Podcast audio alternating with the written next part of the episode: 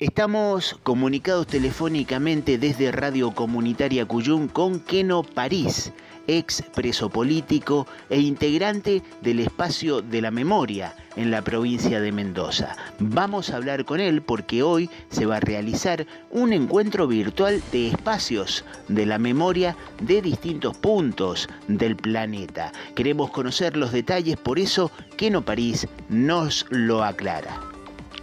Buen día, ¿cómo Eh, este, eh, este encuentro que vamos a realizar hoy eh, también se enmarca dentro de la conmemoración por el 10 de diciembre y la finalización de este año bastante duro que hemos tenido y desde el espacio, después de haber hecho otros encuentros bilaterales con algunos de los sitios de memoria que van a participar hoy, vamos a hacer este encuentro virtual entre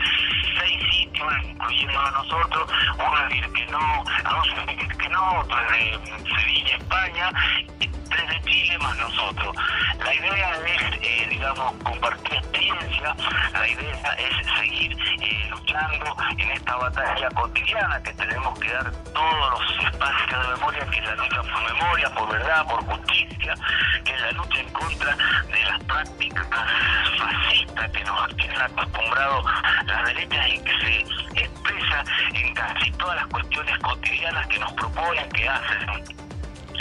Nosotros vamos a contar cuál es nuestra experiencia, qué es lo que venimos haciendo, cómo se ha desarrollado este año la actividad dentro del espacio por la memoria y cuál ha sido toda la eh, etapas que hemos ido cumpliendo para desarrollar nuestro espacio, para desarrollar la posibilidad de una construcción de una memoria colectiva fundamentalmente antifascista y bueno, eh, desde ahí vamos a discutir con los demás compañeros de otros sitios que creo que tienen situaciones muy similares porque las derechas en el mundo tratan de avanzar lo mejor posible y en esto de la pandemia se ha notado fuertemente. Aquí en Mendoza tenemos muchas particularidades que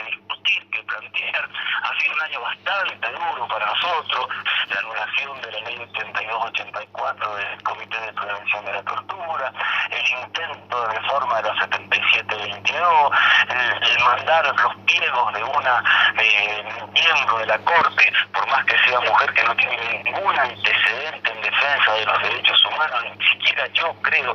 personalmente como una mujer democrática y que maneje alguna de las cuestiones fundamentales de la mujer como estar a favor del aborto, de la vida, todas esas, todas esas particularidades que tiene. Todo eso vamos a tratar de discutirlo. Nosotros acá, como decía recién, vivimos una situación muy particular donde están avanzando, tratan de avanzar otro día. La policía de esta provincia de Mendoza sigue siendo una policía con una cuota diaria de llevarse pibes detenidos por el solo hecho de la obligación de antecedentes, que es algo que ya ni siquiera tendría que existir, fundamentalmente con todo lo que tenemos ahora de las tecnologías que con solo poner el dedo puedes saber y por qué seguir averiguando antecedentes. Este fin de semana hemos tenido situaciones muy vergonzosas que hacen el retroceso de la cuestión de derechos humanos. Bueno, todo esto es lo que vamos a tratar de compartir con estos sitios. Uno de ellos es Villa Madre, que es un sitio muy importante de Santiago de Chile, así que esto es lo que vamos a tratar de discutir y de plantear hoy en esta reunión virtual que vamos a tener. Es importantísimo, Keno, esto de compartir las experiencias de distintos países para también, eh, digo, copiar algunas cosas que se están haciendo bien y, y, estar prevenidos de algunos gobiernos que avanzan sobre los derechos humanos, ¿no?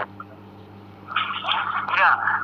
fundamental que la cuestión de la solidaridad internacional en estas actividades es de primera instancia. Nosotros necesitamos compartirla y necesitamos que estemos todos estos centros eh, unidos de determinada forma, de alguna manera, como para prevenir. Nosotros siempre decimos, tenemos que prevenir todas situaciones de práctica fascista, todas situaciones de posibilidad de la tortura, todas situaciones donde los procesos democráticos detengan. Te cuento una sola más que también hoy vamos a compartir. Aquí en Pueblo Cruz tenemos la feroz comisaría séptima que tuvo una actuación descollante en la época de la. Bueno, nuestro intendente ahora con la utilización de los números que le dieron en un momento determinado ha mandado un propuesto un proyecto de una cuestión ciudadana, un colectivo ciudadano, que entre otras cuestiones va a hacer que la comisaría séptima pase a ser una especie de y espacio de la memoria. Entonces, trabajan también en el sentido de, tratar de manejar nuestros sentidos comunes para no conocer cuál fue lo verdadero que pasó ahí, para tergiversar la historia. O sea, este compartir experiencia, esta posibilidad de conectarnos con otros, para nosotros es fundamental. Recordemos que esta comisaría, como algunos otros puntos de la provincia, en algún momento en la vereda de la comisaría se instaló una especie de baldosa donde señalan que ahí se torturaba gente y muchas personas que se detenían a leer esta baldosa fueron detenidas por los policías de la comisaría este, para preguntarles, o no detenidas, pero eh, eh, interceptadas para preguntarle qué es lo que está haciendo ahí, qué es lo que están leyendo. Así es como funcionan ellos. Y sí,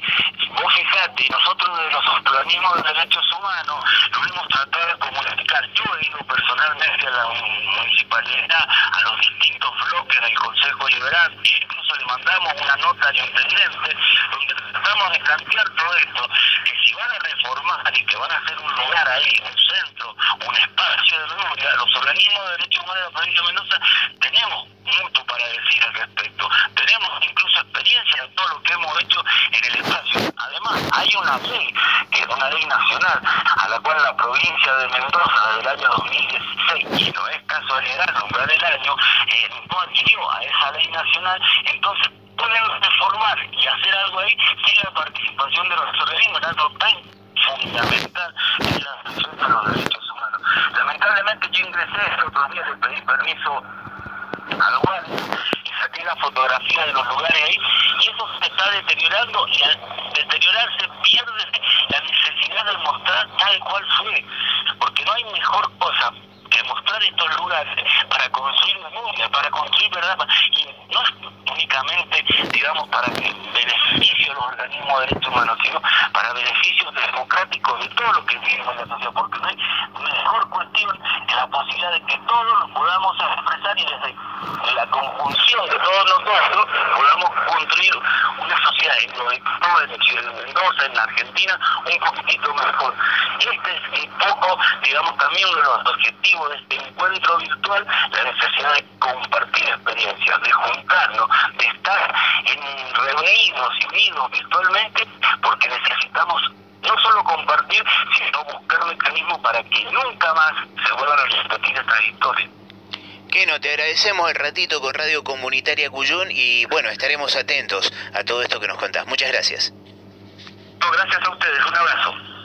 Escuchábamos la palabra de Keno París, ex preso político e integrante del espacio de la memoria en la provincia de Mendoza.